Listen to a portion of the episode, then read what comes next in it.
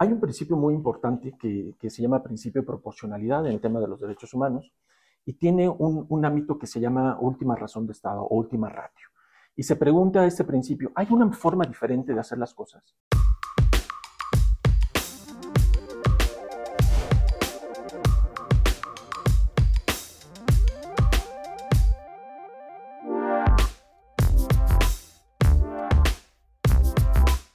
Bienvenido Eduardo, qué gusto tenerte el día de hoy aquí con nosotros. Muchas gracias, muy contento. La verdad es que creo que es una gran oportunidad de plantear temas interesantes.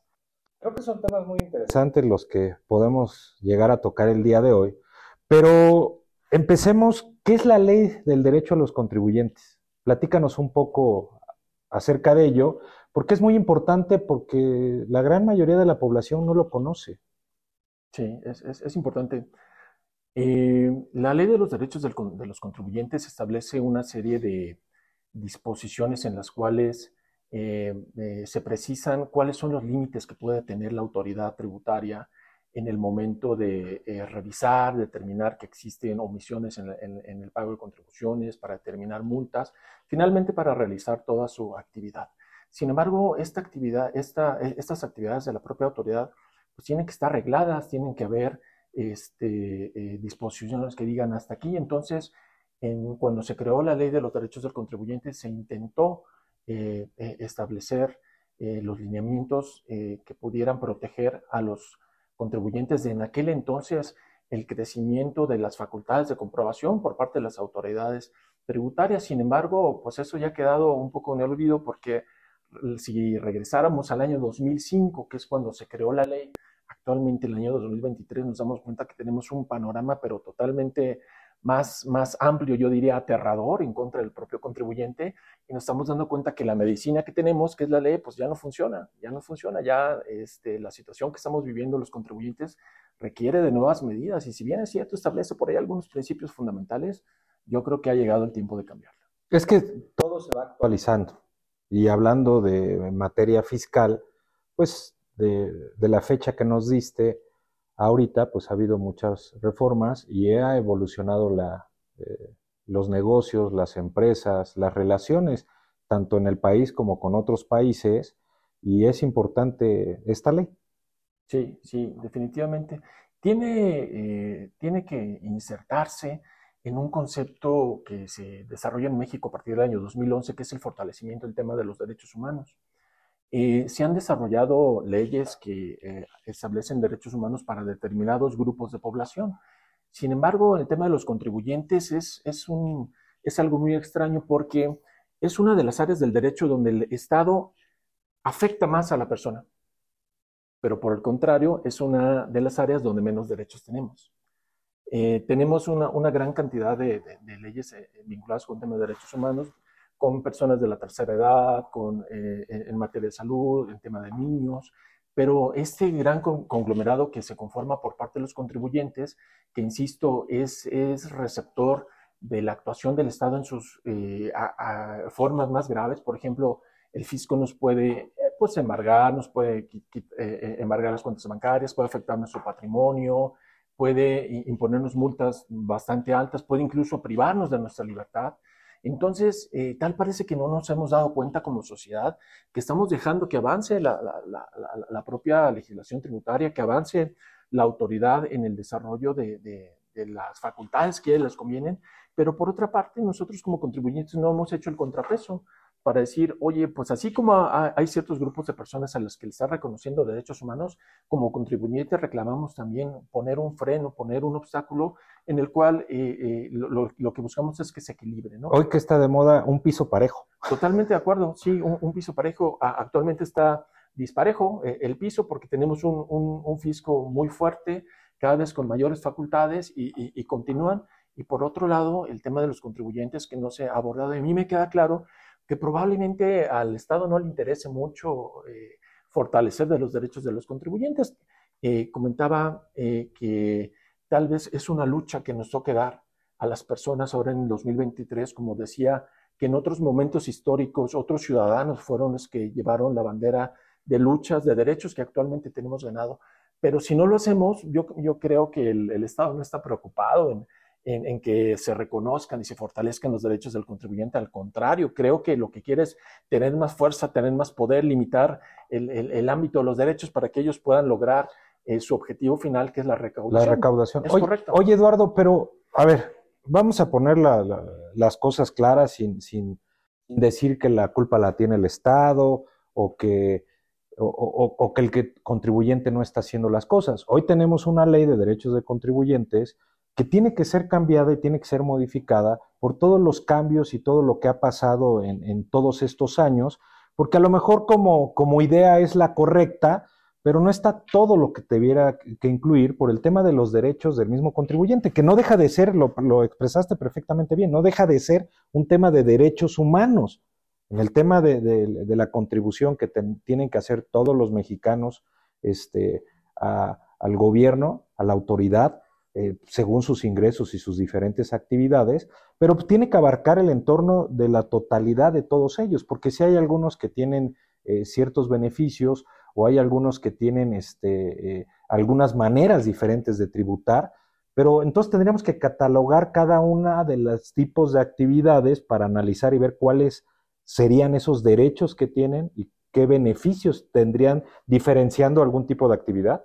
¿Es lo que me estás diciendo? Sí, claro. Sin embargo, creo que se puede iniciar con principios generales. Yo creo que en México deberíamos reconocer, en primer término, el tema de los derechos de los contribuyentes como un derecho humano. Eh, tenemos eh, una vasta experiencia en el desarrollo de la, de la, ley, de la doctrina nacional, en la cual se habla del artículo 31, fracción cuarta, y, las características que tienen que tener las contribuciones. Sin embargo, no tenemos el, equivalente al reconocimiento de derechos. Entonces, uno de los aspectos más importantes de la ley es que se reconozcan a los derechos del contribuyente como verdaderos derechos humanos, porque eso nos permitiría vincularlo con una gran cantidad de análisis, una gran cantidad de derechos que llegarían a fortalecer esta ley y, como actualmente no la tiene, pues prácticamente ahí está un poquito en el olvido. Y otro aspecto importante, que es una ley muy particular, porque es una ley en la que si no se, si no se observan los derechos de los contribuyentes no pasa nada. Es una ley que eh, es casi, casi especial porque si la autoridad no respeta los derechos de los contribuyentes, ahí, no dice absolutamente no pasa nada. Eh, eh, por ejemplo, no dice si se está llevando a cabo unas facultades de comprobación y, si no respetaron los derechos del contribuyente, esa resolución no, significa que, no, quedará ilegal, no se afecta eh, el procedimiento. Entonces, en cierto sentido, tenemos una ley que no establece sanciones. Entonces, si no establece sanciones, seguramente alguno que otro servidor público dice, ah, si no me sanciones a ley de derechos de los contribuyentes, pues ¿por qué la voy a, por qué la voy a respetar? Entonces, yo creo que son dos, dos, de los aspectos importantes. Primero, reconocerlas en el ámbito de derechos humanos, porque al reconocer los derechos de los contribuyentes como derechos humanos, nos permite vincularlos y fortalecerlos de manera importante. Y cuando establezcamos sanciones, entonces ahí vamos a tener una verdadera, una verdadera ley que obligue a las autoridades, porque como está ahorita, pues en realidad si lo ignoran, pues finalmente no pasa nada. Entonces yo creo que tendremos que iniciar con algunos eh, conceptos iniciales, este, perdón, principios fundamentales que pudieran ser eh, estos dos de, manera eh, primera y, a partir de ahí empezar a desarrollar una, una, gran cantidad de derechos en supuestos específicos, como bien, como bien señalas, en los cuales hemos encontrado ciertas problemáticas que pues, la ley no, no establece y nosotros tendríamos que, tendríamos que desarrollar.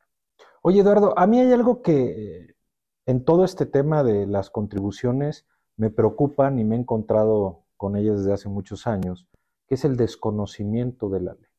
Porque yo te puedo, podría yo asegurar, tú corrígeme, que más del 70% de la población no conoce ciertos temas de la ley y no porque tengan el desconocimiento los libra a que de alguna u otra manera pues puedan incurrir en faltas, porque no hablamos únicamente eh, de que la autoridad está equivocada, a veces el contribuyente se equivoca, pero si desconoces la ley, si desconoces todo lo que tienes que hacer, pues es, hay una gran probabilidad que te equivoques y que al día de mañana te venga una multa, actualización, recargos y todos los temas que, que estás comentando. Entonces, ¿Qué pasa en esas eh, comunidades que hay empresas, que hay actividad empresarial, pero que no tienen internet o no tienen este, eh, el despacho contable o, o alguien que, o los foros necesarios para conocer lo que tenemos que hacer. Porque muchas veces, pues en el colegio puedes llevar contabilidad y te dicen que es cargo y abono y ya acabaste y saliste si no estudiaste contabilidad o administración o alguna carrera afín que puedas llevar cierto tema de la contabilidad. Pero en la universidad no te enseñan todo. Ahora, ¿qué pasa con los que no llegaron a una universidad o que no cursaron la prepa? Porque no en todas las prepas hay contabilidad.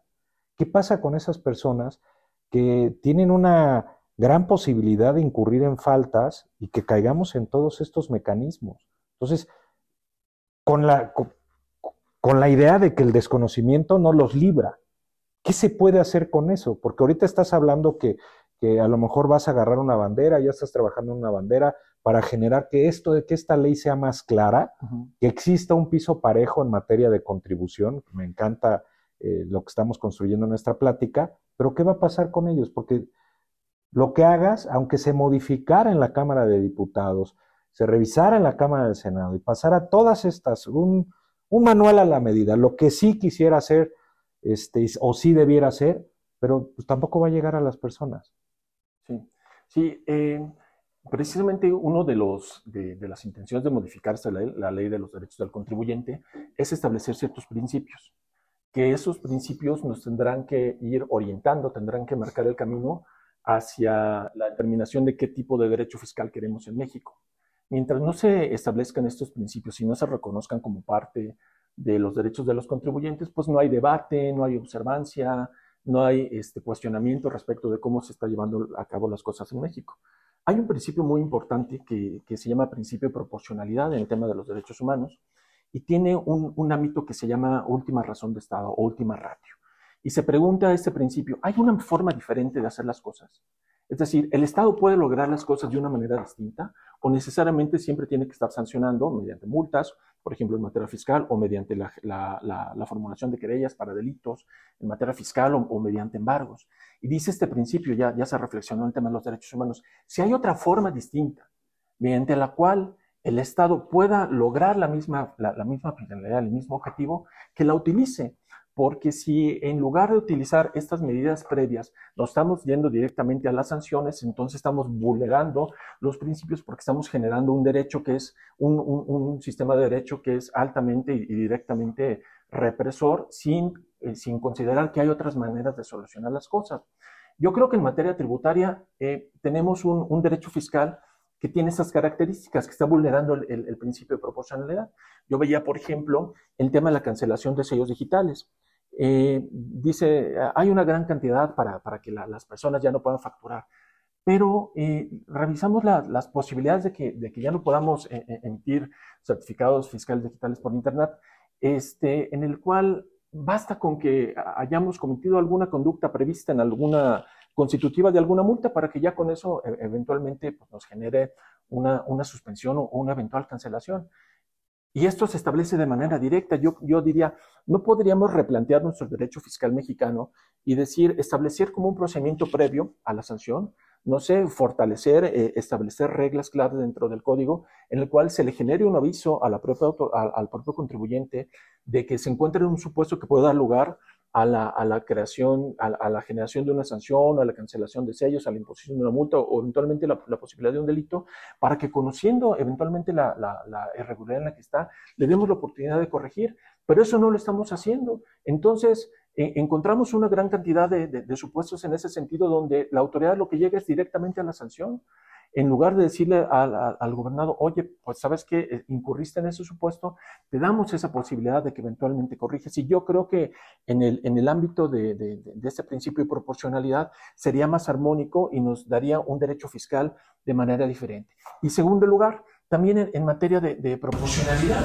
Eh, por ejemplo, el, derecho fiscal mexicano tiene unas multas muy importantes. Hay un tema muy, muy importante que salió hace dos años que se llama el tema del beneficiario controlado que ahora si nosotros queremos constituir una empresa tenemos que decir precisamente quién es la persona que al final de cuentas se va a beneficiar de, lo, de, de, de, las ganancias, de, los beneficios de la propia empresa. Pero de repente el, legislador dijo, bueno, ¿y qué pasa si un contribuyente no cumple, no me informa, no me identifica quién es la persona este, que va a ser la, el, beneficiario final de las ganancias? Pues vamos a ponerle una multa. ¿Y cómo de cuánto se te ocurre? Pues vamos a ponerle un millón y medio, la mínima, y, la máxima de, de, de, de 2 millones de pesos. Entonces, imaginémonos que nosotros, eh, con, los compañeros, con la familia, decidimos construir una empresa, una donataria autorizada, algo para llevar a cabo nuestro negocio, y de repente no cumplimos nosotros con identificar a nuestro beneficiario controlador, y de repente vamos a tener la multa mínima de un millón de pesos. Y nos van a decir, oye, pues ¿y cuánto esperabas ganar al año? No, no, pues yo al año esperaba ganar un millón, dos millones de pesos. Entonces, con una sola multa ya tenemos prácticamente que toda la utilidad que pudo haber obtenido la, la, la, empresa se va. Entonces... pueden quebrar muchos nuevos negocios. Totalmente de acuerdo. Entonces, ese, eh, creo que ese, ese tipo de derecho fiscal no, no, no es el idóneo. Yo creo que se, se por ejemplo, a este, a este principio de derecho de, de, de, proporcionalidad, tenemos que analizar la calidad, de, el, monto y la gravedad de las sanciones que estamos dejando que se eh, establezcan dentro de la ley y por otra parte generar mecanismos mediante precisamente en el tema de la, de la complejidad de, de, la ley, hacerle del conocimiento al, al al, al, contribuyente de que está incurriendo en una omisión, por ejemplo, para darle oportunidad si corrige. Yo creo que eso pudiera ser una manera que... Un balance. O que pudiera equilibrar. Ya si el contribuyente dice, pues ya sé que no cumplí y no me importa, bueno, ahí viene el, tema de la multa. Pero cuando lo estamos omitiendo, creo que estamos incumpliendo esas reglas del principio de, de, de, de proporcionalidad en el tema de que, de que el Estado, si tiene otras formas de atender otras formas de lograr los fines que se persigue, hay que utilizarlos. Y eso es precisamente uno de los temas que estamos proponiendo que se incorpore dentro del tema de, de, de, la ley de los derechos del contribuyente, porque a partir de ahí como que nos va a dar lineamientos para saber qué tipo de derecho fiscal queremos. O sea, que tuviéramos una especie de alertas, una tarjeta amarilla o algo para enfocarnos, y ya si el contribuyente no define, yo creo que eso sería muy sano. Totalmente de acuerdo. Eh, también por los que no conocen, ¿no? O los que están mal asesorados, porque luego el contribuyente está asesorado y no siempre tiene una buena asesoría. Pero ahorita, eh, hablando del procedimiento fiscal que hemos estado hablando, de repente saltamos al tema penal. Entonces ahí es cuando todavía se agravan más las cosas, ¿no? Porque, eh, pues sí, entiendo que existe el delito de cuello blanco, pero pues también con todo lo que estamos hablando, pues no todos son delitos de cuello blanco y ya eh, el, tener un tema penal más el fiscal, congelamiento de cuentas y este y luego hay algunos asuntos que se vuelven mediáticos y puedes hacer mucho daño al contribuyente o a la empresa y inclusive a, la fuerza laboral de esa, de esa empresa. Sí, eh, esto que tocas es precisamente por, por, eso que decía de la importancia de modificar, crear una nueva ley de los derechos del contribuyente, porque por un lado tenemos todo esto que estás mencionando, el tema de embargos, cancelación de sellos digitales, multas, el, tema de delitos, y por otro, por otro lado nos hace falta una serie de principios para hacer eh, frente a, ello. Eh, y, retomando también lo que tú decías, el tema de, de la comprensión de la ley fiscal no es, no es sencilla. Yo recuerdo, eh, fíjate, algún tiempo tuve la oportunidad de trabajar en Secretaría de Hacienda y Crédito Público, ahí trabajé alrededor de dos años, fui abogado sendario, y en aquel momento pues defendíamos al fisco federal. Entonces tengo esa visión también y, conozco más o menos cómo, cómo ve las cosas la propia autoridad hacendaria. Recuerdo que un día estábamos a punto de iniciar una audiencia y eh, me busca eh, una secretaria de acuerdos, me dice, licenciado, eh, la juez quiere hablar con usted. Y ya llego y le digo, oiga, este, aquí soy licenciado. ¿Usted es el abogado de Hacienda? Sí. ¿En qué se le ofrece? Fíjese que mi hija le dejaron un problema en la escuela y tiene que resolver. Tiene que ver con el tema eh, de transacciones internacionales en materia de la ley del impuesto sobre la renta. Entonces quiero que usted me lo conteste. Y me hizo una pregunta, pero endemoniadamente difícil. Y le, digo, no, pues esta no se la puedo responder. Sin embargo, precisamente ahorita traemos unos peritos contables de la Secretaría de Hacienda, porque íbamos a una diligencia donde iban a ratificar un dictamen los peritos. Dije, estos son expertos, no se preocupe. Salgo por ellos, les digo, a ver, la niña quiere que le ayuden a responder su tarea y ninguno de los dos peritos pudo dar respuesta. Y eran peritos que llevaban 20 años en la propia Secretaría de Hacienda, especialistas en materia fiscal, en materia contable, en materia tributaria, y dijeron, no, pues dame la oportunidad de revisarlo unos días y más o menos te generamos una pregunta. Entonces yo digo, si hay casos en los que ni siquiera los, los propios expertos tienen una respuesta clara, entonces, ¿qué vamos a, hacer el, el ciudadano normal, el que no está vinculado con ellos? Entonces, creo que uno, de los problemas eh, más, graves a los que nos enfrentamos en el tema de, la ley fiscal es la complejidad, es excesivamente técnica. Eh, dicen por ahí que eh, hay, hay, un, hay una, frase que sale en internet que dice Albert Einstein, eh, ¿qué es más difícil que entender la teoría de la relatividad? Dice, pues las leyes fiscales, ¿no? La ley del impuesto sobre la renta, porque pues, nadie le entiende.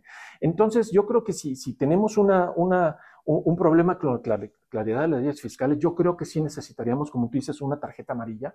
Por ejemplo, para decir, oye, estás incurriendo en una falta o advierto que estás en ese supuesto, corrige, este, haz lo que tengas que hacer para que estés en orden y no, eh, eh, y no en el modelo en el que estamos. Una ley compleja que necesitamos necesariamente de acudir a un asesor fiscal, a, un abogado, a un, a un contador.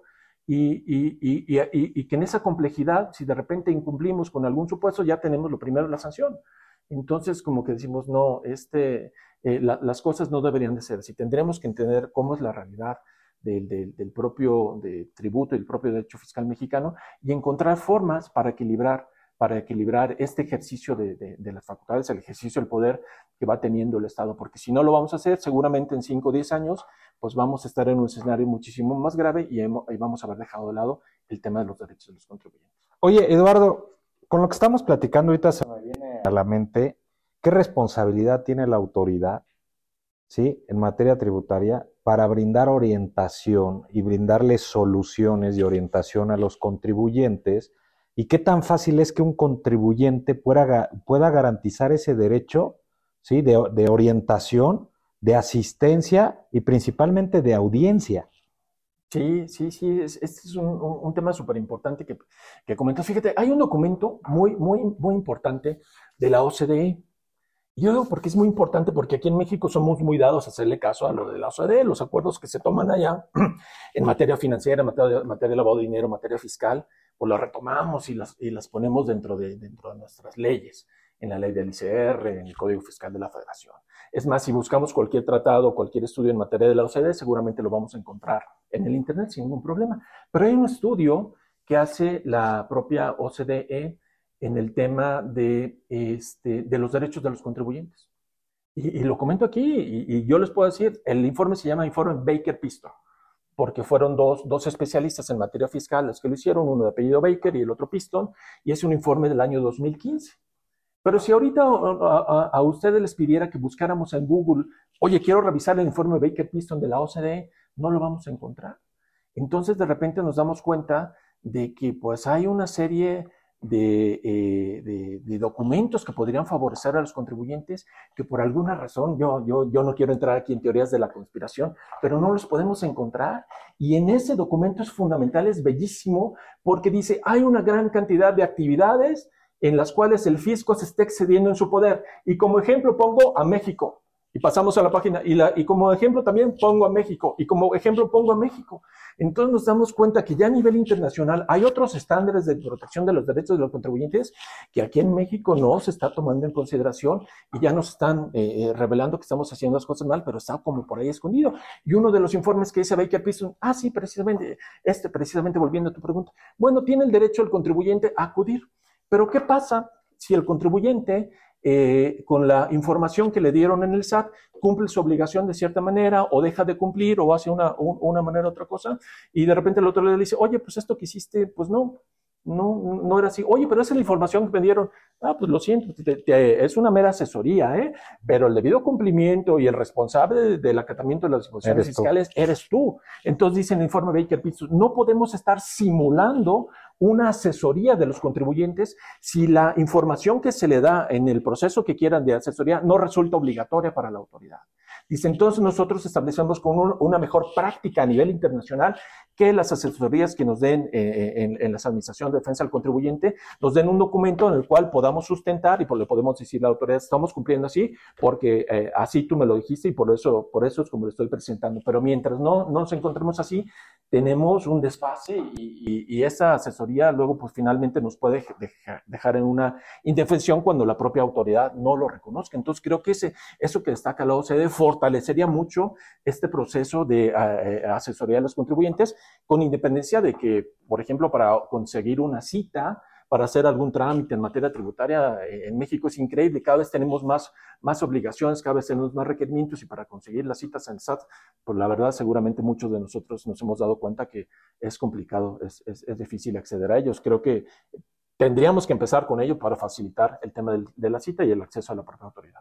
Oye, Eduardo, estoy seguro que la audiencia nos va a escribir que va a querer que vuelvas a venir al programa, que te volvamos a entrevistar. Mándenos las preguntas este, que quieran que le hagamos Eduardo. Eduardo, quiero agradecer tu tiempo, quiero agradecer que hayamos tocado un tema tan importante para todas y todos los mexicanos que, que tributamos en este, en este país pero sobre todo quiero agradecerte porque sin duda eres una persona que piensa fuera de la caja. Muchas gracias. Muchas gracias. Gracias a ti.